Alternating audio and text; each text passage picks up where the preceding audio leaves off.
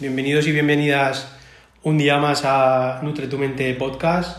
Después de, este parón y del nuevo año, eh, me puse un propósito en, este ámbito del podcast, que era pues eh, integrar un poco más la, a figuras femeninas, porque hasta ahora solo había tenido una y creo pues que también tiene mucho que aportar. Así que he decidido empezar por, por Paula y bueno, eh, no, me, no me enrollo más y nada, os dejo con, con Paula y, y, nos va a contar su, su vida del trail. Muy buenas, Paula, ¿qué tal? Hola, ¿qué tal? Pues bien, mira, hoy encantado de que me hayas recibido aquí en tu consulta el, el, honor es mío que alguien se quiera interesar por todo lo que hay detrás de, de, mi perfil o de mi persona, pues la verdad es que se agradece y, y oye, también me motiva, ¿no? Sí. Me, pues es un motivo de enorgullecerse. Claro, eso es que estás haciendo alguna cosa, estás haciendo bien. Algo estaremos haciendo. Claro. De todas las cosas que hacemos, algo estaremos haciendo bien. Eso es.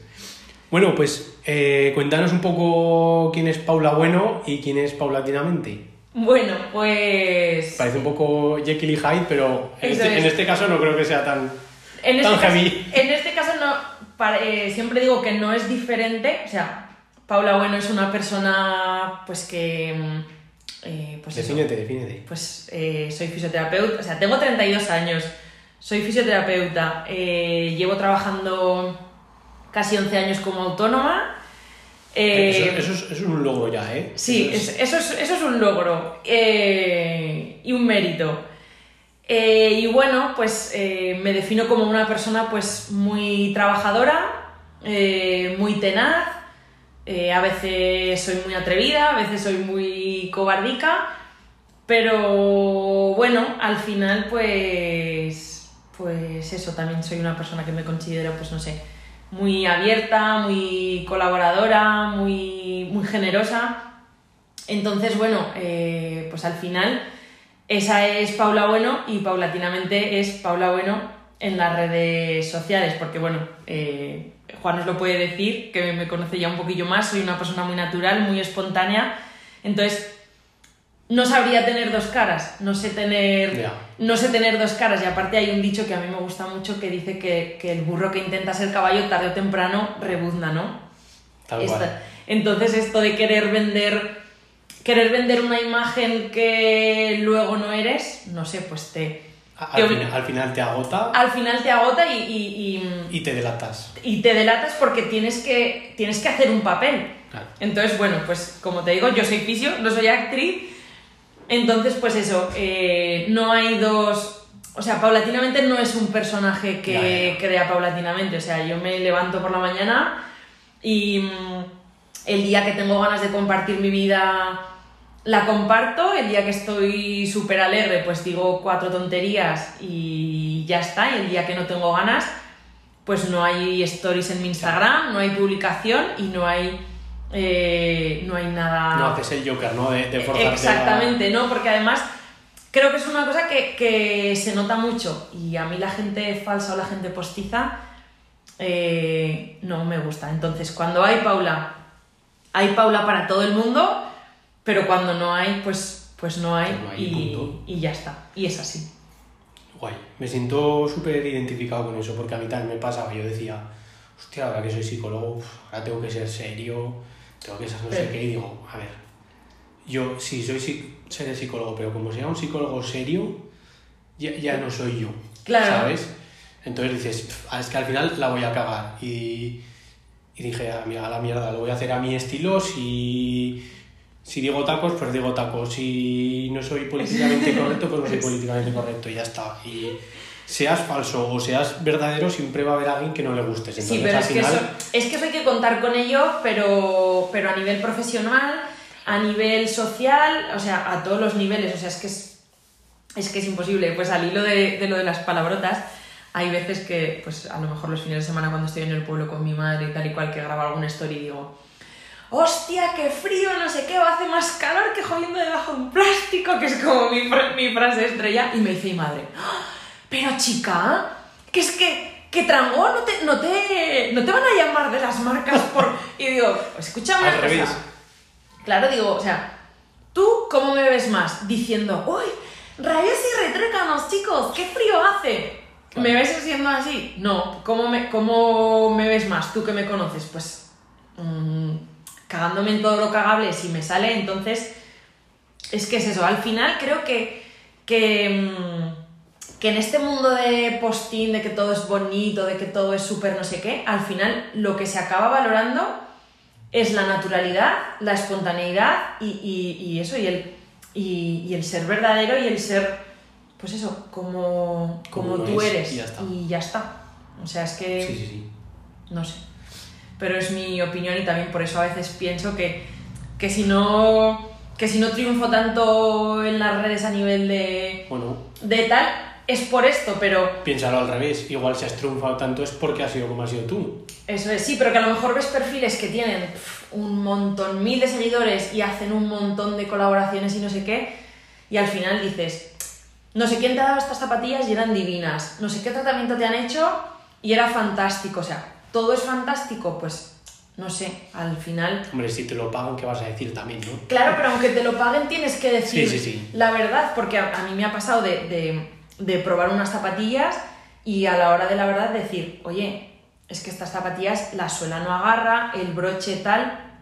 Entonces yo no quiero que alguien vaya a la tienda, se gaste 150 euros y porque a los, tú le hayas dicho que... claro, y a y los dos días tenga que tirar esas zapatillas a la basura o ponerlas en Vinted. Pues, joder, es que al final hay que ser honesto. Coherente. Eso es, honesto y, y coherente. Muy bien. Oye, cuéntanos un poco qué hitos importantes así de tu vida te han llegado a ser, eh, te han llevado a ser la persona que eres hoy.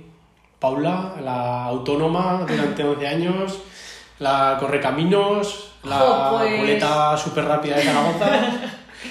Pues no sé, No sé cuántos puntos o si tienes, los tienes numerados o no sé cómo lo, lo tendrás en tu cabeza. pues la verdad es que tampoco me he planteado nunca qué, qué cosas importantes eh, me han hecho ser O puntos de inflexión, o como lo quieras llamar. Puntos de inflexión sí que tengo alguno, pero yo creo que al final lo que, lo que uno es hoy es la suma de muchas pequeñas cosas. Entonces, no sé, em, hay veces que cuando la gente me ve lo constante que soy entrenando, pues me dicen, es que tú ya eras muy buena estudiante.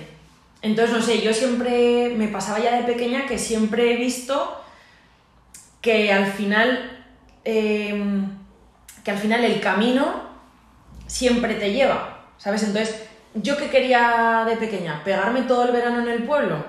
Pues yo sabía que durante nueve meses tenía que estudiar un montón para conseguir eso, o sea, me daba igual por el camino tener que sacrificar algún fin de semana de, pues cuando les escribo, ay, que son las fiestas del pueblo de al lado. Bueno, pues me da igual perderme ciertas cosas para luego eh, pues estar libre todo el verano. Entonces yo creo que sí que es verdad que lo tengo un poco...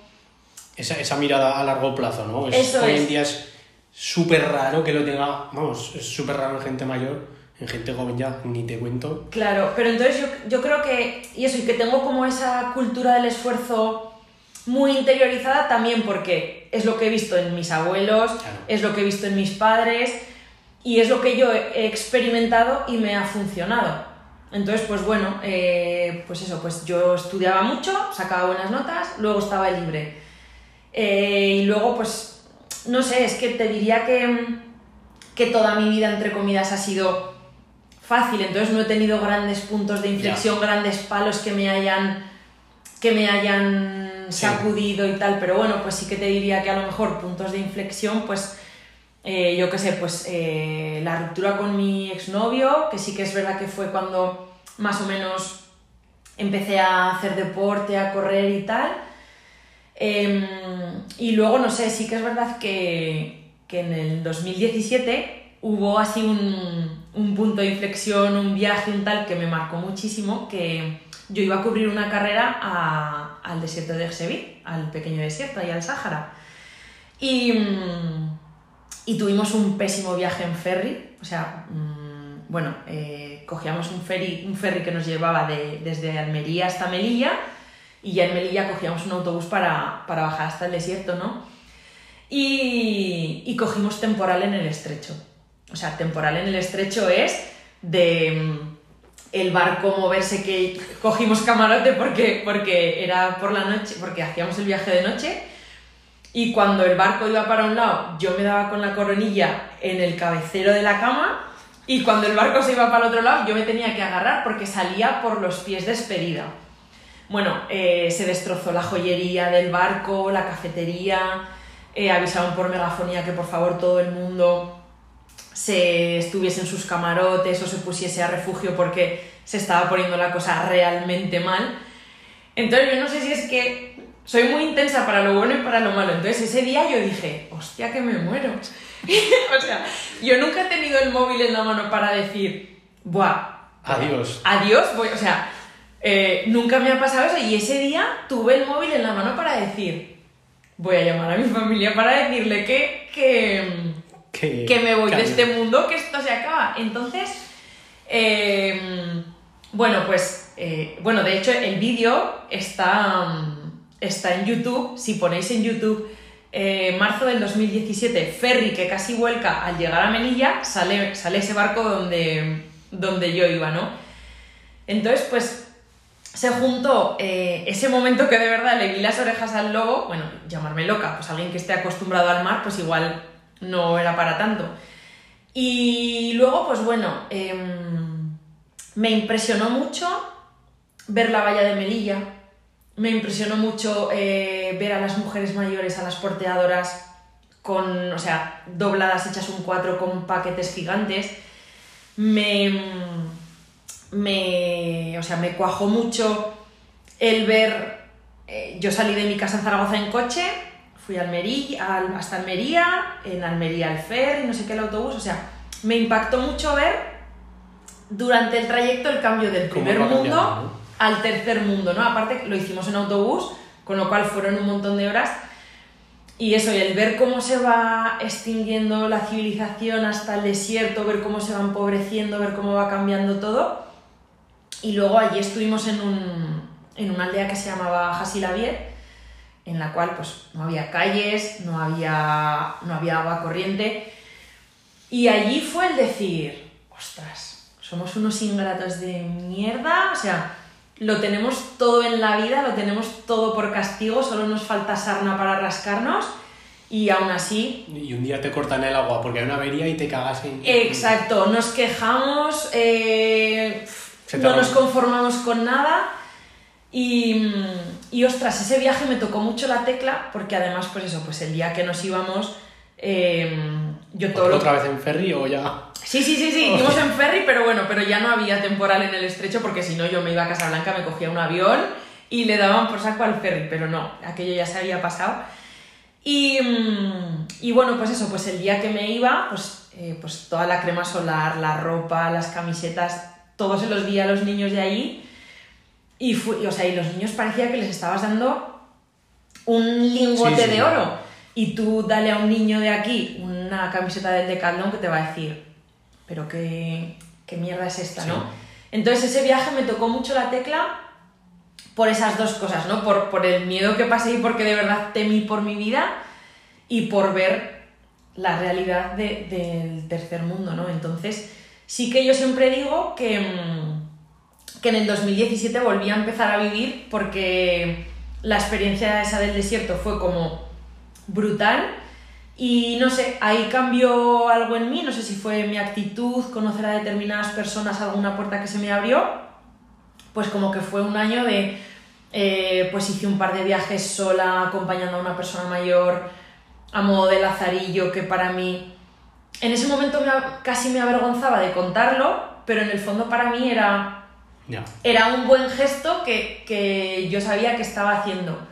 Y no sé, pues también eh, empecé a correr trail, no sé, para mí el 2017 fue como el año en el que, en el que empezó todo. Entonces, yo creo que mi mayor punto de inflexión eh, sería ese. Como, como para no. Sí, sí. Para no. Ahora que has dicho que en 2017 empezaste ahí en, en el trail, cuéntanos un poco qué te llevó al trail o por qué elegiste el trail y no el paddle o...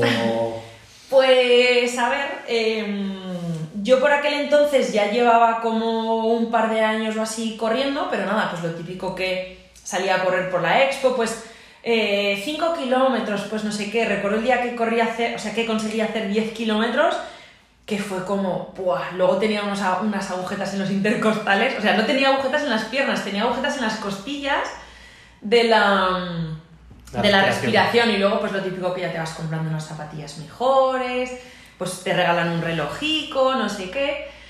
Y, mm, y, nada, y en el, pues por esos años, en el 2015-16, empecé con... Yo siempre corría sola y se puso en contacto conmigo un grupo que se llamaba Levántate y Corre. Y, mm, y dije, bueno, pues ¿por qué no? ¿Sabes? Pues ¿por qué no probar? Y fue lo mejor que he hecho en estos... O sea, fue también de las mejores cosas que he hecho porque conocía allí a, a personas que ahora son de mis mejores amigos, pues como Mónica, Ángel, Estela, bueno, se me abrió una puerta a un mundo que para mí era muy desconocido, eso es. Y, mm, y, bueno, y ahí en ese grupete pues había gente que corría trail y dije, pues oye, pues voy a probar. Y el primer día que hice trail yo dije, yo he nacido para esto, o sea, esto, esto me encanta, como no he descubierto yo, como no he descubierto yo esto antes. Y fue, mm, y fue, sí, sí, gracias a ellos que, mm, que descubrí este mundo del trail y que Dios me dé mucha salud porque mm. quiero disfrutarlo muchos años, eso es. ¿Y esos inicios cómo, cómo fueron? Porque eh, tú serías jovencilla y bueno, pues ahora está cambiando un poco, pero la media de edad de carreras de trail suele ser alta, entonces eh, eras jovencilla, eras mujer, que tampoco es que hubiera mucha mucho tirón ahí entre, entre mujeres. ¿Cómo fue esos inicios en los que estabas tú un poco ahí? Pues la... ¿Te, te, sentías sola o al revés lo aprovechabas para decir, hostia, soy la única que... Pues es que nunca... Y hacerte un poco... Eh, no sé si la palabra sea referente, pero... Sí, bueno, al final... Eh, eso de victimizarse siempre de, ay, es que es que voy sola. Yo siempre digo, cuando la gente me dice, vas sola, yo siempre pienso por dentro de mí, voy conmigo. O sea, voy conmigo que, que, que, que no me hace falta. Que no me hace falta, que ya es bastante, ¿sabes? Entonces, pues ese año me acuerdo que la primera, la primera carrera de trail que hice fue la de mm, la del Barranco del Cajuelo, hmm. ahí en Añón, que hice la cortita. Y nada, pues con una camiseta que me, que, me estampé con el logo de fisioterapia Paula Bueno, con una mochila chiruca de rececho del corzo que me dejó mi exnovio. Y para mi sorpresa, llego y me quedo, no sé si fue la séptima. Entonces dije, joder, si es mi primera carrera y me quedo la séptima, pues oye, pues esto no es. No, no se va a dar tan mal. Entonces, pues eh, esa primera carrera, pues no sé si eran 7 o 8 kilómetros, ya se me quedó corta. Entonces dije, ostras, pues esto es una buena señal. Y ya ese año hice alguna media maratón de trail, hice una en Formentera y tal. Y, mm, y me gusta, me gusta esa exclusividad, o sea, igual no es la palabra exclusividad, pero me gusta ser de esas pocas personas o de esas personas que desentonan o que rompen la regla. Pues eso, sí que como tú dices, pues no es, no es frecuente que haya gente tan joven en el trail y, ahora que ya pues me he tirado un poco más hacia la larga distancia, sigo siendo, o sea, noto más ahora la diferencia de que soy muy joven en la larga distancia que cuando empecé, porque cuando empecé sí era muy joven, pero corría esta distancia de media maratón. Por ejemplo, este año, pues que eso que hice Transvulcania, que son 73 kilómetros, sí que ya no es tan frecuente ver a una chica que va allí a correr sola una carrera de ultradistancia. Entonces quizás sí que lo noto más ahora claro, claro. Es que, a, entonces. A más distancia, pues la gente suele ser claro. más mayor. Yo me acuerdo que en, esa época, eh, no sé si fue en el 2017, yo no me acuerdo cuando empecé a correr, pero claro, eh, en redes sociales no había casi gente porque la mayoría de la gente era, era mayor. Y no tenía. Y, te, y te encontré a ti que dije, hombre, menos mal, alguien que, ¿sabes? Que baja un poco la, la media de edad también en este, en este mundo. Sí. Pero sí, sí, yo por eso te preguntaba, digo, hostia, eh, Paula que empezó ahí jovencilla en este mundo de... Sí, pero ¿sabes qué pasa? Que siempre he sido como un poco precoz en todo en la vida, entonces estoy acostumbrada a, a estar con gente a estar con gente más mayor, cosa que tampoco cosa que, igual- tampoco me que importa. Igual hasta te relacionas mejor con gente mayor que con gente de tu Sí. edad o más pequeños. Sí, a ver, al final, pues yo trato con gente de, de, de todas las edades, entonces, pues eso, que no, no se me hace raro, ni me desagrada, ni, ni, me, ni me disgusta. Y a, a ti te gusta tanto el trail que cuando no corres vas de voluntaria. Exacto, y como digo a veces, casi hay muchas veces que disfruto más haciendo de voluntaria que poniéndome un dorsal. Lo primero porque el nivel de estrés Claro. es infinitamente, infinitamente menor, porque a la hora de ponerme un dorsal hay veces que reconozco que me saboteo mucho a mí misma, ese miedo de... Bueno, no es miedo, es una presión que yo me meto a mí misma sin saber por qué, que luego la acabo gestionando bien porque ya me conozco, pero sí, o sea, yo lo reconozco abiertamente, que soy de las que, o sea, en distancia larga no, pero en distancias cortas, como por ejemplo pues la carrera del trail de Zoquetes que hice hace dos semanas, yo soy de las que se mete a ver la lista de inscritas. O sea, a ver quién va y digo, buah, esta corre mucho, contra esta no tengo nada que hacer, tal cual, porque es que te mentiría si, Sí, sí, sí. si dijese, voy a acabar. No, mentira, o sea, A ver, Acabar- cuando, cuando ya llevas un tiempo y llevas Claro. un tiempo entrenando y, y tú te, joder, te lo tomas más en serio, pues obviamente eh, cambia y ya, ya no es tanto correr por, por hobby como que ya vas metiendo un poco de, de lo que es rendimiento, que yo siempre intento eh, que la gente lo diferencie bien, porque muchas veces que no, yo corro por hobby, pero en realidad se están exigiendo como rendimiento Claro. y ahí es cuando empiezan los problemas. Entonces, siempre digo que la gente que lo tenga claro. claro que lo En, o sea, este, en este caso, Yo lo tengo muy claro que, o sea, me encanta correr, es mi hobby y tal, pero cuando, cuando voy a correr una distancia que para mí es nueva, sí que digo, o sea, las expectativas, pues... claro, o sea, por ejemplo, en Transvulcania, pues mi primera ultra, voy a acabar, voy a disfrutar, voy a vivir la experiencia, tal. Eh, pero, por ejemplo, pues eh, este año, si todo va bien, pues correré la maratón de las Tucas en julio por tercera vez, pues a esta maratón de las Tucas ya no voy a acabar. O sea, Claro. voy con un objetivo de si puedo bajar de 8 horas, pues mejor. ¿Que hago 7.59? Perfecto, pero que si hago 7.50, pues mejor. Entonces, que disfruto con Apun- apretándome las tuercas, sí, pero, pero eso, Bueno, mientras vaya todo acorde, acorde y, claro, y Sí. en la misma medida, no hay problema. El problema viene cuando, Eso es. cuando no se alinea la exigencia con lo que verdaderamente compites, ahí es cuando... cuando vienen los problemas. Así es. Eh, bueno, ¿qué te aporta ese voluntariado que, que tanto disfrutas sin el estrés de, de las carreras? Jo, pues eh, disfruto porque, no sé, porque eh, yo digo siempre que, que en la vida cuesta muy poco ser amable. Y de llegar a un avituallamiento y encontrarte a un cara de seta que no sabe ni cómo se abre un botellín, ni. O sea, un botellín de, Ya. de los de beber, un soft. Jolín, pues. De encontrarte ahí a una persona que no está integrada en este mundillo, que no sabe de qué va la cosa, a encontrarte a alguien que te sonríe, que te. Venga, tú come tranquilo, da- eh, déjame los, los soft flask que te los lleno yo, no sé qué, no sé cuántas. Y, la- y hay gente que, que te mira en plan, joder, qué majo, qué tal. Es que en verdad puede ser un punto de inflexión, porque como vayas un poco jodido, Claro, eh, unas buenas palabras o cualquier chorrada que te saquen un poco de ese nublado que llevas en la cabeza de, del jodido, te, te cambia. Claro, y a, mí, y a mí me encanta porque, por ejemplo, bueno, pues en los avituallamientos, pues tan pronto puedes estar pasando, o sea, controlando el chip, como puedes estar indicando por dónde se tienen que ir, como repartiendo comida, lo que sea. Y, mm, y yo qué sé, cuando ves así a gente con mala cara, yo siempre les digo, ¡hala! Joder, que es que, que aquí estáis porque queréis, que nadie se ha obligado a venir, no sé qué, no sé cuánto. Y hay veces que la gente se... se o sea, Habrá- se- Habrá alguno que te dirá, me cago en 10, pues es verdad, y tirarán. Claro, y entonces la gente dice, pero, pero ¿este elemento de dónde lo han sacado? Y yo qué sé, o hay veces que tenemos siempre un, un grupo de amigos con los que tenemos mucha confianza que solemos ir, o sea, solemos ir siempre casi todos a las mismas carreras y pues somos mucho de hablar, pues yo qué sé, de, de cosas de marranadas de sexo nuestras, de bromas, de no sé qué. Entonces la gente cuando viene a los avituallamientos y a veces los, los escuchas. lo escuchas en plan, Buah, yo me quedo con estos aquí todo el día que tienen una juerga montada.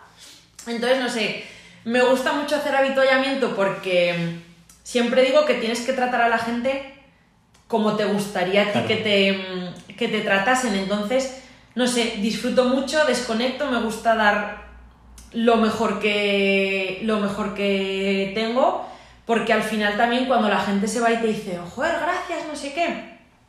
Entonces, pues no sé. Me gusta ser generosa y no sé, y, y me gusta. ¿Qué, te, ¿Qué me aporta? Pues no sé. es Yo creo que con la ilusión que ve la gente como lo cuentas, Claro. yo creo que no hace falta que digas qué, qué te aporta porque Claro, pero te, Se nota, pero o te quiero decir, o sea, es que cuando no iba de voluntaria a las carreras, he sido siete años eh, voluntaria en la comisión de fiestas de mi pueblo, entonces al final, no sé, eh, al final creo que también es mucho lo que ves en casa o, Sí, sí, sí, o- o lo que, no sé, pues mi casa ha sido siempre una casa llena de gente, abierta para todo el mundo. Eh, mi abuela siempre decía, habiendo huevo, jamón y patatas, en esta casa no se queda nadie sin comer. Si te presentabas con amigos, entonces no sé, yo creo que es una forma de ser que al final lo aplicas a todos los ámbitos de tu vida donde actúas. Entonces, pues, no sé. Mm. ¿Y eres así de generosa compaginando tu vida de fisio con los entrenamientos aquí en Zaragoza? ¿O hay una parte que tira más de otra? ¿O como eres de generosa igual con la parte de fisio y con la parte de entrenos? ¿Con Pues... mm, te exige algo más? ¿O y Pues cómo lo haces para entrenar aquí en Zaragoza? Que, eh, bueno, Esto ya no. Es- es- tenemos Husligol, ya. que es una vía de escape. Y luego yo tengo una cosa que es poca pereza, que me cuesta muy poco coger el coche y irme, irme a donde sea. Pues a ver, em, para mí no es difícil compaginar ser autónoma con ser fisio porque tengo muy claro lo que me reconforta en la vida y lo que me llena y lo que me hace feliz. Y yo el día que, mm, por ejemplo, el día que me toca descanso de que no entreno, pues me lo sobrecargo de trabajo. Entonces ese día sí que, no nos vamos a engañar, la fisioterapia es una profesión muy rentable cuando trabajas, em, cuando trabajas de autónomo. Entonces sí, ese día miras el cajón y dices, jo, eh, hoy buena caja, pero yo miro ese dinero y digo, es que el dinero es una, es una mera... Una herramienta más. Es una herramienta más para pagar mis autónomos, el alquiler, el gasoil para irme tal. Entonces, a mí no me hace, no me llena trabajar muchísimo para tener muchísimo dinero. No. O sea, me llena más tener tiempo Tiempo. para mí y para mis mierdas que, mm, que tener una cuenta llena de dinero, porque al final Yo también pienso así. Claro, entonces, pues la gente, mucha gente eh, en Instagram, pues que si soy una vividora, pregunta, ¿eh? que si soy una vividora, que si me patrocinan, que si de qué vivo, de que si no trabajo y al final, pues eso, es que... Bueno, pero es que al final, si tú sabes que, mira, yo para lo que a mí me aporta de, de lo que a mí me llena, necesito X dinero. Bueno, pues trabajaré para cuando tenga X dinero y ya si no me hace falta trabajar más, pues ya pues, pues Claro. no trabajo más y invierto más tiempo en lo otro. Pero bueno, A ver, aquí ya es eh, maneras de, de ver la, la vida de cada uno, ¿no? Yo también soy muy, Claro, es muy que- parecido a tu... Y luego, pues siempre, siempre digo que, que al final te acostumbras a pasar con lo que tienes. Y, y si te acostumbras a tener una vida más o menos pues em, sencilla, a no derrochar y a no despilfarrar y, no, o sea, ya no ser una persona caprichosa y a comprar lo que no necesitas, pues no sé, no necesitas estar trabajando 12 horas al día. Ahora sí, si eres si quieres tener una casa de 300.000 euros, un coche de 30.000, unas vacaciones de cruzar el charco. Ojo que en, sí. en el ferry de... Eso es, ojo que sí, que, que yo digo siempre que si eso es lo que te hace es- feliz, Es, cualquier... O sea, Eh, las dos cosas son totalmente... claro, son lícitas, son Sí, sí. respetables, pero yo tengo un coche de segunda mano, eh, pues la bici me la cambié este año y sí, me podía haber comprado una bici de 6.000, pero para que me voy a comprar una bici de 6.000, si con una de 1.000 puedo, Sí, sí, sí, puedo hacer lo mismo.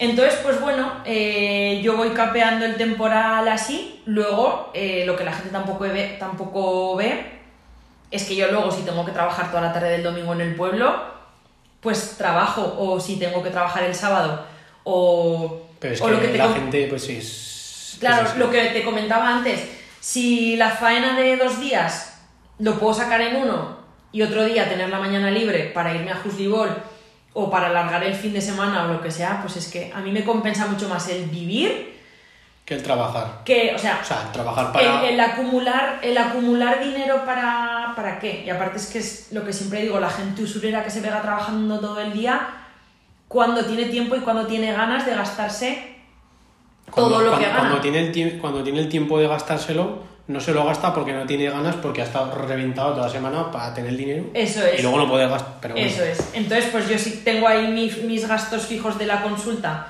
que sé que hay que cubrirlos Claro. y tal, y que hay que vivir con un remanente. Pero, pero eso, me llena muchísimo más, pues eso, el tener tiempo libre para cuidarme, para entrenar, para ir a ver a mi sobrina y para hacer Para hacer lo que te salga de. del toto. Así es. Y, oye, nos hablas con, con mucha ilusión de, del trail y, y tal, pero ¿alguna vez has pensado en dejarlo o decir, "Uf, necesito un parón o a largo plazo igual no lo puedo llevar o, Pues... o, o lo mismo, ¿eh? que estabas invirtiendo, joder, estoy invirtiendo demasiado tiempo y luego no veo esa recompensa que, que esperaría tener para lo que invierto? Sí, pues mira, eh, el otro día viendo el documental de, de Silvia Trigueros del Tour de Jans, que si no lo habéis visto os lo recomiendo, ella decía, después de correr 330 kilómetros, que le seguía mereciendo la pena todo lo que hace por sensaciones así. Y a mí, de momento, me compensa con creces y me renta hacer lo que hago porque, jolín, porque te llena y, la- y a lo mejor la gente que no hace deporte te oye hablar y dice, esta tía está pirada, parece que... Va, pero, pero- oigo, pero porque tienen Claro, valores, diferentes. Pero al final, a mí el, el- todo lo que hago a nivel deportivo me ha ayudado mucho y me ayuda a crecer como persona, como profesional. Entonces, eh, como que va solapado. Y sí que, por ejemplo, pues este año pasado, sí que, mm, eh, jolín, pues eso, pues yo tengo 32 años, em, pues eso, tengo mi cuadrilla de amigos del monte, de las carreras y tal, y luego tengo mi cuadrilla de amigos pues de siempre. Entonces, cuando ves que te desligas un poco de esa gente que no, que no comparte tus hobbies y que sales un día y te sientes un poco desplazado, o sea, no desplazado porque ellos no te desplazan, pero te sientes fuera de lugar porque están hablando de temas que a ti te la repampinflan, que están hablando de anécdotas que les pasaron eh, los fines de semana anteriores cuando salieron y tú no estabas. Entonces yo he llegado a pensar, hostia, Paula, eh, igual tienes que dejar de hacer un poquito, igual tienes que flexibilizar un poco tus hábitos de entrenar, de comer, de no beber y tal, por acercarte más a ellos. Pero hostia, pero un fin de semana modero un poco eso, salgo, me emborracho y digo, "Pff, a mí esto no me que compensa. no eres tú. No soy yo, a mí que me hace feliz. Pues levantarme a las 7 de la mañana, comerme mis tortitas o mis no sé qué, Claro. coger la bici, salir con mis amigos al monte o con la bici, comerme luego dos huevos fritos, lo que haga falta. Pero, no sé, y, y, y- y sí que tuve una temporada que me daba más mal, pero al final digo, jolín, es que a mí lo que me gusta es esto, puedo equilibrar en, en ciertos momentos cuando a mí me apetezca, pero no por sistema. Pues a ver, el fin de semana que viene son fiestas en mi pueblo. Pues claro que voy a salir. ¿Voy a salir los dos días? Pues no lo sé, lo que me apetezca. Pero sí que es verdad que cuando todo el mundo, ay, y no bebes, o bebes sin plomo, o no sé qué. Sin plomo lo dicen en mi pueblo, sin alcohol. Y dice, jolín, o sea, no tengo que salir aquí a beberme una Eso, cerveza. eso- eso dice mucho de lo normalizado que está El- el, alcohol el- aquí en España, pero bueno, eso daría para... Sí, para mí podcast. Entonces sí que es verdad que a veces eso, el sentirme fuera de. El sentirme fuera de onda o fuera de lugar, sí que hay veces que, que me, ha, me ha dado lugar a tener esos pensamientos, pero enseguida. Ya. Enseguida vuelvo a mi, a mi redil y enseguida vuelvo a mis convicciones de que. Al ser- final es tener una conversación, ¿no? O coges a, a tus amigos y dices, oye, mira, eh, ahora mismo estamos en un punto de la vida en que tú tienes unos intereses que se diferencian de los míos, Claro. pero el tener diferentes intereses no tiene por qué afectar a, A a la, nuestra- a la relación que tenemos de amistad. Y muchas veces por no hablar esto, eh, la otra persona se piensa que ha hecho algo mal Claro. y que tú te alejas o que o al revés que, que a ti te está pasando algo o que simplemente pues que los intereses cambian igual que cambiarán a lo largo de la vida de aquí a 10 años de aquí a 15 Claro.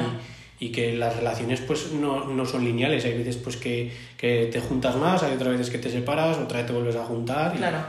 y, y es es súper súper importante que, que la gente entienda entienda eso Yo creo que al final cuando hay respeto, porque por ejemplo, pues esta noche vieja yo me fui con mis amigos al Pirineo y bueno, pues subimos ya el viernes, cenamos, eh, nos tomamos una copilla y digo, yo no concibo venir al Pirineo y no hacer algo.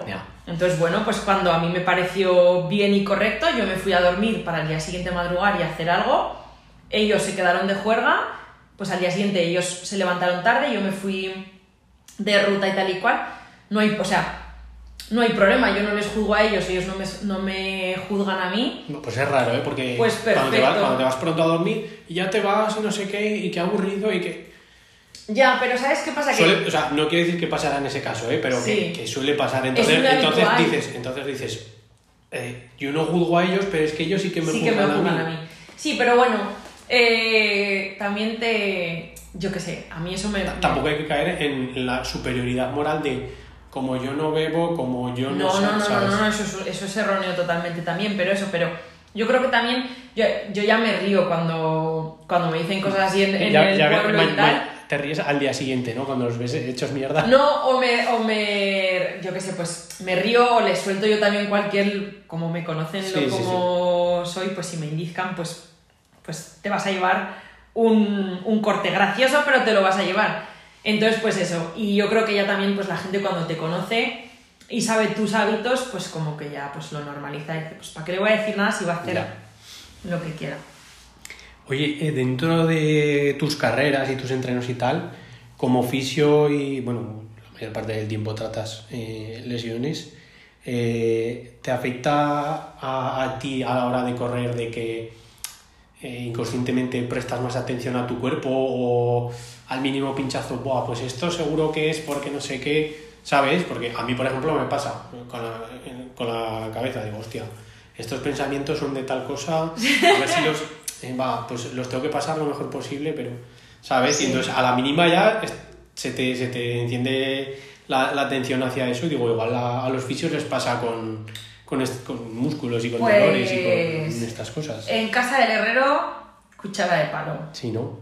Eh, a ver, sí que, por ejemplo, sí que tienes esa facilidad de identificar lo que te está pasando, pero por ejemplo, yo empiezo a correr, me empieza a tirar aquí el glúteo y digo, a ver, desgraciada, es que ayer estuviste haciendo peso muerto con 60 kilos. Tú corre, que esto... Cuando entra en calor Que ya... esto cuando, cuando calienta se pasa. Y de hecho, por ejemplo, mi entrenador ha decidido ponerme en Training Peaks los estiramientos como parte del entrenamiento para hacerlo, porque si no, no, no lo cumplía. Entonces, en ese sentido, ni me obsesiono ni estoy todo el día haciéndome cosas. De hecho, cuando tengo que descargarme piernas, cuando me duele algo, cojo, llamo a un amigo o a una amiga o a quien sea y digo, oye, dame cita, suéltame, trátame y, y chimpún. ¿Qué te duele? Pues por aquí, por la zona del glúteo medio, pero no tengo ni puta idea de lo que es porque no me he explorado.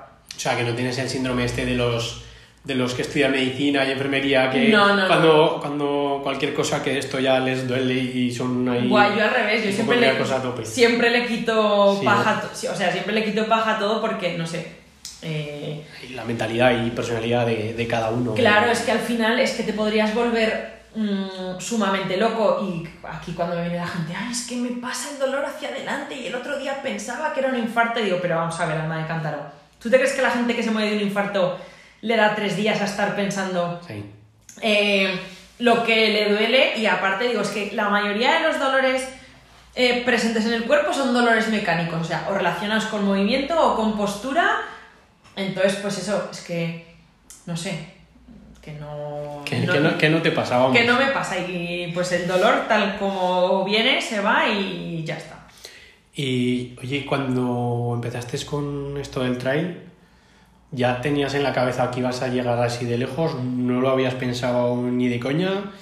Eh, ¿Ha sido un poco a la marcha que has ido ajustando expectativas conforme te iban pasando cosas? O... Pues es que todo esto ha sido muy sorprendente para mí porque mm, a día de hoy a veces me sigue pareciendo...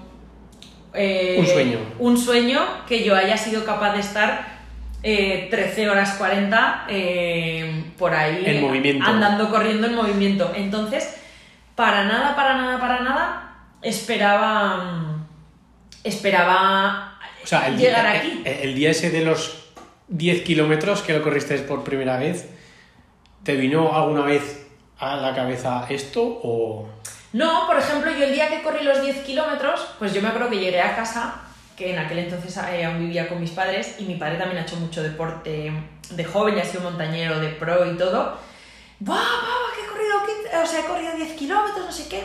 Y yo recuerdo que la respuesta de mi padre fue, quien corre 10 kilómetros, corre 15. Y si corres 15, pues ya puedes correr una media maratón. Entonces, ahí sí Claro, que ya te dio pie a... ahí sí que me dio pie a imaginarme pues una maratón, o sea, una media maratón de, de asfalto y tal, pero en aquel entonces yo no estaba metida en esta vorágine de carreras, de retos, entonces creo que, creo que me ha ido bien porque como tú dices, he ido ajustando lo que hacía a objetivos reales. Yo llevo un montón de años corriendo y hasta el 2021 yo no corrí una maratón de montaña. Y mis amigas hacía años que me decían, tienes que correr una maratón, que es que estás muy fuerte, que no sé qué, que no sé cuántas. Y yo decía, yo correré una maratón, o sea, daré ese salto, que para mí era ya un salto muy importante, cuando me vea lo suficientemente capacitada. Y pienso que muchas veces fracasa en, en los retos o abandonan muchas carreras porque Se precipita. quema- se precipitan, queman etapas muy rápido y, ostras, afianza distancias, afianza sensaciones y, y tendrás un porcentaje de éxito infinitamente mayor. Eh, Ahí está, la mirada está a largo plazo que Claro. tú cultivabas de pequeña cuando sabías que tenías que estar estudiando para luego el Claro. verano y ahí está el error de la gente de, buah, eh, he corrido 10 kilómetros y lo que te dijo a ti tu padre, pero eso se lo toman en, en- en un mes. en un mes, vamos, de locura. O sea, eso es, eso es, eso es de locos. Es que. Mm, Es no que sé. por eso tú llevas tantos años y esa gente, pues, hará la media maratón y harán ¡pum! Claro, y hay veces que, jolín, que parece, lo dices y parece que, que lo dices con altanería o lo que sea, pero al final yo nunca me he tenido que retirar de una carrera y al final creo que es porque no me presento a nada que no creo que, no creo que estoy capacitada para ello. Yo si, por ejemplo, para, para Transvulcania no me hubiese visto preparada, no hubiese cumplido los entrenamientos o, o no lo hubiese visto claro, hubiese dicho, oye, mira, yo hago- pregunto a la organización que me pasen el dorsal a, a maratón y ya está, pero al final eso, pues como ya había hecho pues 5 o 6 maratones de montaña, había acabado muy bien, había acabado con ganas, pues dije, bueno, pues, pues vamos a probar. Si a lo mejor de esa maratón de montaña ya hubiese pasado a una de 100, pues seguramente hubiese fracasado. Pero bueno, pero como te digo, como voy quemando etapas muy lentamente o- o A tu ritmo. a mi ritmo, pues por eso creo que, que, que, que consigo Sí, las cosas, sí, sí, porque, porque me preparo a conciencia, soy realista y si veo que no voy a llegar, pues no voy. Mm. Es súper importante tener la mirada esta a, a largo plazo, realismo. Realismo, es que siempre. al final, Es que muchas veces mucha gente se lleva, se lleva una hostia, pero es que si hubieras sido realista, claro, pues te hubieras agarrado la hostia. Y como te has llevado la hostia, pues habrás dejado de hacer deporte. Y el que es realista, pues claro, y eso es lo que, eso es lo que pasa también con, con mucha gente, como que hace la, varias la- la carreras. gente de, de primeras no sabe marcarse objetivos. Claro. Que desde la psicología deportiva me canso de, de decirlo por ahí, que es que no, la gente no sabe. Claro. La gente y, no sabe. y objetivos, pues eso, objetivos, no sé, mm, realistas. Y luego también lo que dices tú, luego la gente se lleva la hostia, o sea, te retiras en cuatro carreras seguidas, pues al final te vas al pozo. Claro, no eres mal atleta, no eres, Luego, ¿sabes qué pasa también? Que la gente se pone la- el, el objetivo de hacer la maratón, en vez de ponerse el objetivo de entrenar X días a la semana, Claro. entrenar tantos días fuerza, que es, eso es poner un objetivo. Claro, empezamos la casa por el tejado. No hacer la maratón, ¿vale? Sí, hacer la maratón, pero el objetivo es lo que tienes que hacer Sí. entre medias, no el objetivo final. El objetivo final será la consecuencia de Claro. todo lo que has hecho anteriormente. Sí. Que cómo te ayuda mentalmente el ver la, todo lo verde en la aplicación, ¿eh? que dices, hostias. es maravilloso. Yo cuando veo ahí rojo. dices, ahora, dices, ya, aunque, aunque luego, pero ya mentalmente dices, es que ya no puedo fallar, a... Sí, sí, sí. Yo, yo lo que tenga que hacer ya, ya lo he hecho, sí. sí, sí. Pero- Eso tiene un buen efecto psicológico. La, A mí me funciona. la aplicación en verde. Aunque yo no soy muy de tener todo, o sea, no soy muy partidario de tener todo en verde, prefiero que haya algún día Sí, no, a en rojo, ¿sabes? em, Porque también el llevar todos los días en verde, también eh, la exigencia también, también, sube. Sí, sí. Porque dices, hostias, ¿Qué me vas a contar? mira, mira, lo, mira lo que llevo aquí detrás, Sí. ¿sabes? Pero eso también se aprende, a ser más flexible y más benévolo con, con uno mismo. A mí quizás sea de las cosas que más me ha, me ha costado aprender. El decir, no, tengo que hacer El- esto, tengo que sacarlo a toda costa. Pues por ejemplo, este sábado me tocaba bici hacia un aire del demonio. Bueno, Paula, pues es que igual... Es que igual hoy no es día de sacar la bici, pero igual tampoco te tienes que volver loca por ir al gimnasio a hacer Un spinning. 7, hay que hacer un 7. Yo Claro. cuando cualquier cosa, o una dieta, o un plan de entrenamiento, un- yo, no, yo no quiero un 10, o yo no quiero que alguien cuando le paute una dieta coma todos los días y que acabe la semana, mira, un 10, todas. No, porque a la semana siguiente va a tener un 3. Entonces prefiero que tengan siempre un 7 Sí.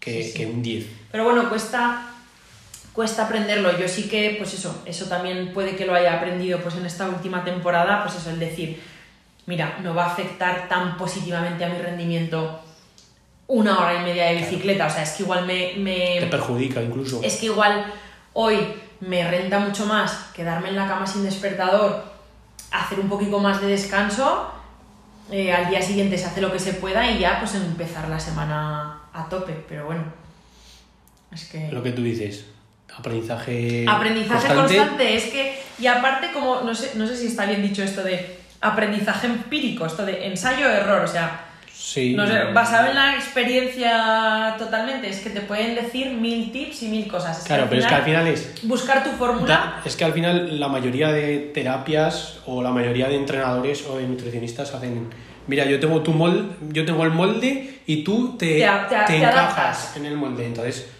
claro, no, no, no funciona. no, no, no, es funciona. así. Entonces, es la persona la que. O sea. El eh, método que se es, tiene que adaptar es. a la persona. Eso es.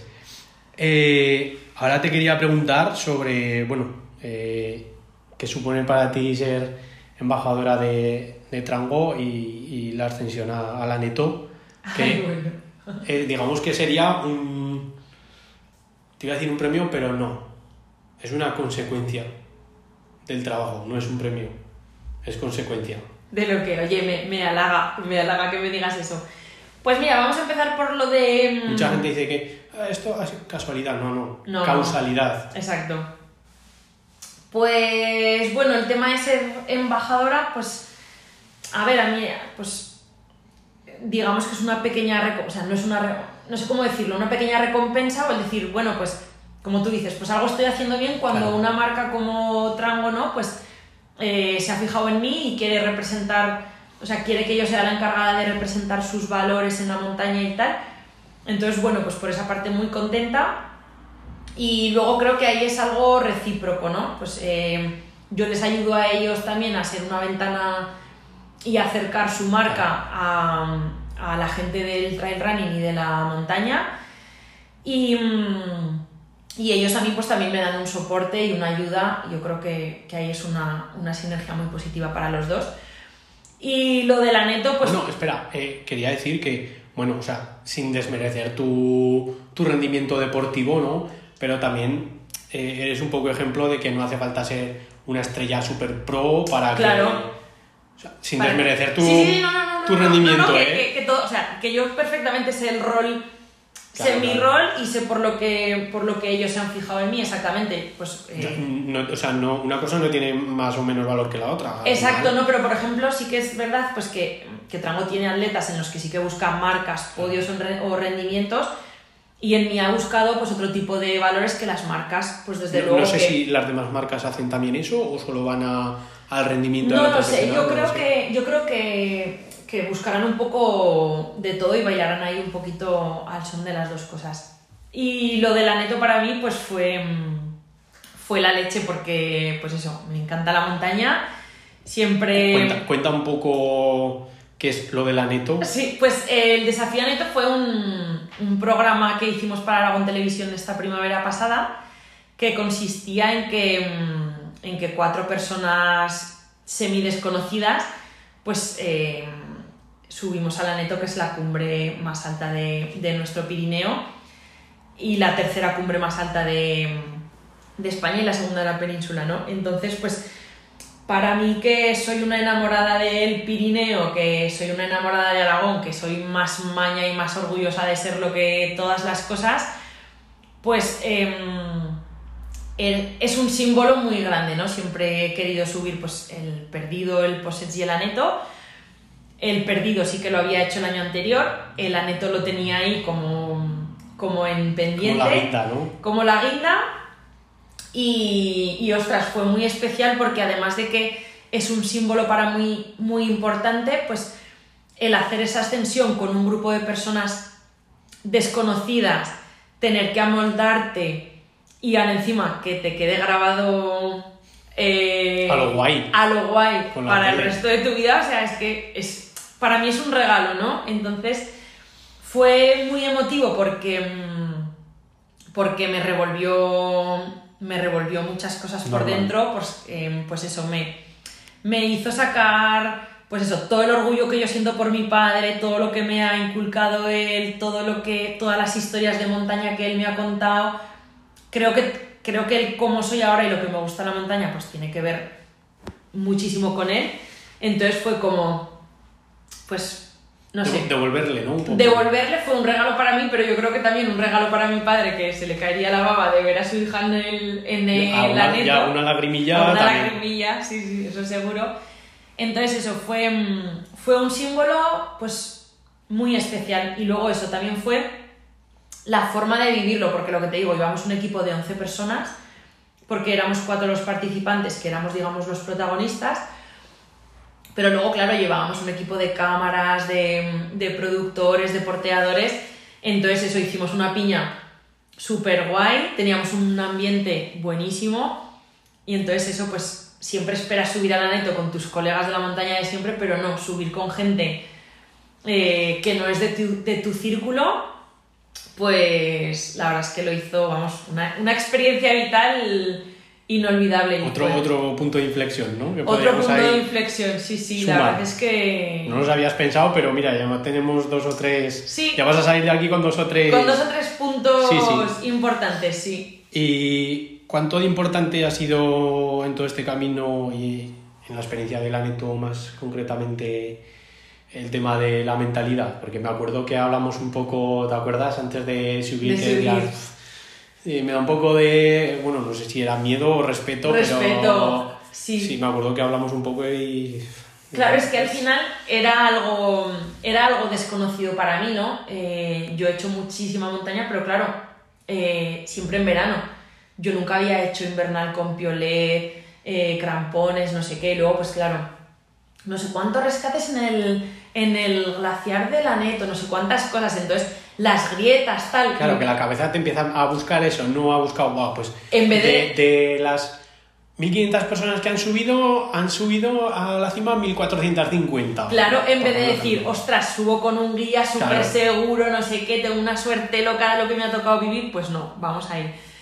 Y, mm, y bueno, y al final la gente, ay, paso de mamá, no sé qué. Y yo hay veces que para convencerme a mí misma, digo, le digo a los demás la frase que me digo a mí misma. Entonces, el paso de mamá, yo decía, mira, el paso de mamá es lo último. Entonces, cuando llegue allí, veré lo que hago. O sea, si me cago encima, pues por más que esté la tele, me da Ahí- igual. ahí quieta. Ahí quieta, yo no paso. Y si llego allí y lo veo bien, pues para adelante. Y llegué allí y ese día, pues igual que tienes días que estás como más valiente y otros días que estás como más gabacho, más gabacha, pues ese día llegué allí y dije, ¿esto es el paso de Mahoma? Pa'lante. Pues para adelante. Lo que pasa es que nos pasaron a todos encordados y yo fue como en plan, es que está grabado en el, en el, en el programa que yo le, le decía al guía, al guía Chemari, Chemari, pero Hace falta. pa- pasamos todos encordados, a mí suéltame. Que yo voy más segura, que yo voy más segura yendo yo sola, que joder, lo estoy viendo muy claro por dónde tengo que, por dónde tengo que ir. Entonces eso, llegué allí, lo pasé súper bien, miré a uno y otro lado porque dije, yo ya que estoy aquí tengo que mirar, o sea, y Me han hecho los dedos de los pies, me han- se, Te- me, se te han. Sí, sí, te lo juro, ¿eh? pues ahí no tienes sensibilidad en los dedos de los pies porque como vas con las botas rígidas, a la- pues no... Entonces, hay un momento, aparte como estábamos encordados, tienes que esperar a que tu compañero de delante se mueva. Entonces yo estaba sentada así ahorcajadas en una piedra y entonces, claro, o sea, joder, tienes ojos, estás Claro. en la cima más alta del Pirineo, es que tienes que mirar y yo, pues eso, pues miré a todos lados y digo, hostia, ahí me mato, ahí me mato, pero pues si me mato aquí, ¿qué? Pues, pues mira, pues es que Pues me ha- adiós, igual, pues adiós, me igual que habré- del ferry. Claro, pues me habré muerto haciendo lo que más me gusta en la vida. Y, y ya está, que a lo mejor subo mañana a la neto Y te cagas. y me cago viva y no, y no Y te lo ahí paso. la Entonces, claro, pero es que ese día es que salió todo rodadísimo. Muy guay, muy guay, muy guay. Eh, ¿Algún reto o sueño que te quede por cumplir a nivel deportivo, a nivel personal y próximas fechas de Hombre, pues. carreras? eh, este año lo tengo así todo un poco en el aire porque, pues, como te digo, pues a veces soy demasiado exigente conmigo misma y, y me comprometo a muchas fechas, a muchas carreras y luego llega el día y a muchas cosas no me apetece. Entonces este año he decidido ir un poquito más a salto de mata. Pues bueno, pues si me apetece y quedan dorsales, iré y si no, sí que tengo pues eso, pues ahí, pues maratón de las tucas, bajar tiempo. Me gustaría probar un kilómetro vertical, me gustaría probar un duatlón de montaña, me gustaría probar algo por equipos, por relevos, por, por etapas, no sé, algo como Un poco más diferente. como ¿no? diferente. Porque es lo que le digo a la gente y se me ríe. Me han ofrecido ir a Maratón de Sables y digo, pero ¿cómo voy a ir a Maratón de Sables con 32 años? Que es como mi top. No sé, Ya siempre... no te queda nada, ¿no? Claro, ya no me queda nada y entonces es como, ¿qué? ¿Qué- ¿Después qué hago? ¿Después qué hago? Si, si pongo ya tan alto el umbral, ¿qué voy a tener que hacer luego para sobrepasar eso? ¿Un Ironman? Pues es que igual no me apetece. Entonces, no quiero que, lo que te decía antes, Largo no, plazo. no quiero quemar etapas tan rápido. A lo mejor hay mucha gente que, pues, oye, Claro, pues a los 100... ofrecen y dice, hostia, a tomar por el culo que voy Claro, de no, cabeza no. y... O por ejemplo, sí que me he planteado, pues, este año doy el salto a los 100, ya que el año pasado hice 70 y pico, pero tampoco me lo pide el cuerpo. O sea, si de repente veo una carrera que digo. Claro, es que la gente dice, la gente ve los 100 kilómetros, no ve lo que, lo que hemos hablado antes, lo que hay detrás de los 100 kilómetros. Claro. No, y es lo que te digo, que si Y, ya. y tienes que cuadrar que en tu día a día Puedas pues, hacer los entrenamientos no el volumen de entrenamiento no va a ser el mismo entonces tienes que ver que puedas comprometerte con eso Claro. Y entonces, eso. Pero bueno, ya te digo que mm, todo un poco. Todo un poco en marcha. el aire, a la marcha. Y lo que tenga que Como venir, mejor. pues que venga y ya está. No quiero quemar etapas tan rápido por eso, porque soy, soy muy joven. Muy, Muy joven. bien. Así es Eh, va pues acabamos ya con preguntas rápidas Venga. vale qué frase pondrías en una valla publicitaria una frase que, dijeras esto eh, lo tiene que saber el mundo quiero que lo sepa el mundo Pues, pues, pues, pues no sé. Vive, coño, espabila. Javila espabila. Que esto se pasa muy rápido, pero sí que una... es, es un poco bailar ahí, ¿no? En que se pasa rápido y en largo plazo, ¿no? Ahí- Claro, es decir, o sea, que sí, que, se- que, que esto se puede hacer muy corto o muy rápido, pero coño, espabila. O sea, espabila. Va. Una frase, un mantra que te tatuarías o que lleves tatuado. No sé si llevas algún tatu. Llevo tatuado un maktub, que significa que todo está escrito. Ah, Un vale. poco bueno. Y. mm, O sea, referido a que sí que. Pues eso, que al final todo pasa cuando tiene que pasar, porque tiene que pasar, y si ha pasado, es porque mm, ¿Todo pasa por algo? todo pasa por algo. Pues no. Bueno, Todo pasa para algo, para algo. Eso. no por. Pues me, lo, me tendré que cambiar. Cambia, cámbialo que, que tiene más... Cuando pienses el sentido dirás, hostias, es verdad. Pues sí, sí que es verdad, mira. Es Todo verdad, es verdad. Para algo, sí, mira. ¿Un libro que, que recomiendes? Uf, pues El alquimista. Vale. A mí es un libro que me que llegó a mis manos de muy cría. No sé cómo, ni quién, o sea, ni quién me lo dio, me lo dejó, pero que me lo he leído muchas veces y me... ¿De quién es? Yo De. Paulo Coelho. O sea, ahora os vais a reír de tal cual, pero eh, me parece una fábula muy bonita que hace de, mm, de la alquimia con la alquimia que se hace para cumplir sueños. Muy guay. Yo en ese, en ese tema estoy un poco pez, pero bueno, me lo, Sí. Ese me gusta. también. Y... Bueno, si quieres recomendar más, Sí, no, no, no, no, ese. Tú- Que, que, Libre, Y ¿eh? a muchos más. vale. Eh, ¿Quién te gustaría escuchar aquí que creas que puede aportar valor al podcast y que tú me puedas poner en contacto con esa persona? Ay, pues no sé, me pillas así un poco. Me pillas así un poco. En frío. Es que hay muchas personas que.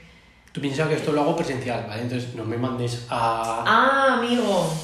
¿Te puedo responder esta pregunta esta noche? Vale, vale, vale. Lo pondré luego en, el, en la descripción. En la pondré descripción. la respuesta es... Esta, Tal. eso. Sí, porque ahora me pillas así un poco. Y encima la persona tendrá que aceptar, porque encima está escrito. Ah, vale, vale, pues entonces. Mejor me lo pones. O sea, ¿tiene que ser de provincia de No, Zaragoza? a ver, no- me mandes a Sevilla, Vale, pero yo qué sé, Barcelona, País Vasco, eh, vale. esta zona de Del alrededor norte. nuestro, pues Venga, sí, vale, ¿vale? vale. Tengo Eh, deberes. Sí. Eh, ¿Y quién te gustaría escuchar en el podcast que sea más así a nivel más pro? Que dijeras, eh, o sea, que lo veas como súper lejos, como muy loco, de decir, hostia, entrevistar, yo qué sé. Eh, siempre pongo el ejemplo de, de Marcos Vázquez, ¿no? Que es ahí un, Uf. como el pro de todo. Pues es que tampoco sabría qué decirte. Es que. ¿Ves? Si es- te pasé el guion y, y, Sí. no hiciste los deberes. Y no, ya- hice, no hice los deberes. ¿Sabes qué pasa? Que admiro a gente, pero tampoco la, la acabo idolatrando no eres ahí. muy de- mito- yo soy muy mitomano, ¿eh? Yo no, no soy nada, no soy nada. Por eso cuando, cuando me haces estas preguntas me quedo un poco más así... Es que no hay nadie que, que así a de pronto diga, ¡buah! Este. Pues ya tienes dos deberes. Dos deberes a los, falta, pon- de, los pondremos en, a falta de uno o dos. en, en comentarios. Vale. Eh, ¿Quieres responder la pregunta que te he dicho antes? o- Sí, sí, sí, sí, sí, sí, sí. Vale. ¿Cumplirías tu sueño a cambio de cumplir tu peor pesadilla? Rotundamente no. No porque, como te decía antes, no todo, no todo se consigue a cualquier precio. O sea, el cualquier precio no, no me vale para, para conseguir esa, eso. Vale. Entonces, no porque, porque eso, pues porque mi peor pesadilla estaría relacionada pues o con hasta, la hasta donde quieras, ¿eh? Entra hasta donde quieras. estaría relacionada pues eso, con la salud de mi familia, de amigos, de gente cercana o incluso mía de mi salud. Y, y no, o sea. Y el sueño no es para tanto. hay cosas que, que- hay cosas que no, que no valen tanto. Y el sueño. em, es que tampoco sabría decirte que tengo un mega sueño americano que Ya, ya. cumplir. No, o sea, es que soy una maldita afortunada. O sea, trabajo en lo que quiero, tengo mi tiempo para hacer lo que me gusta, tengo unos amigos cojonudos, eh, tengo una familia que me apoya siempre en todo lo que hago. No te hace falta un sueño y ya está. No me hace falta un sueño, que a lo mejor si me pusiese a indagar, pues te diría, Sí. ah, sí, pero es que estoy tan bien como estoy. Que, Que no te hace falta soñar. que no me ha- o sea, Mira, mira qué majo nos, nos, nos, ha, quedado nos ha quedado el, el- el cierre. El cierre, exacto. Y al final, pues eso, pues un sueño, pues maratón de sables o tal, o sea, maratón de sables o cualquier reto así, o un viaje o una experiencia tal, no se merece. Hostia, para superar la del esto tela, ¿eh? Claro, o sea, eso no, no, no, no compensa el, que se cumpla mi peor pesadilla ni de coña. Vale, vale. Bueno, pues eh, muchas gracias, Paula, por, por este ratico, A ti, por tu atención de, y tiempo de calidad. Y bueno, nada, eh, eso. Eh, nos vemos en. Nos escuchamos en próximos episodios y muchas gracias por estar ahí.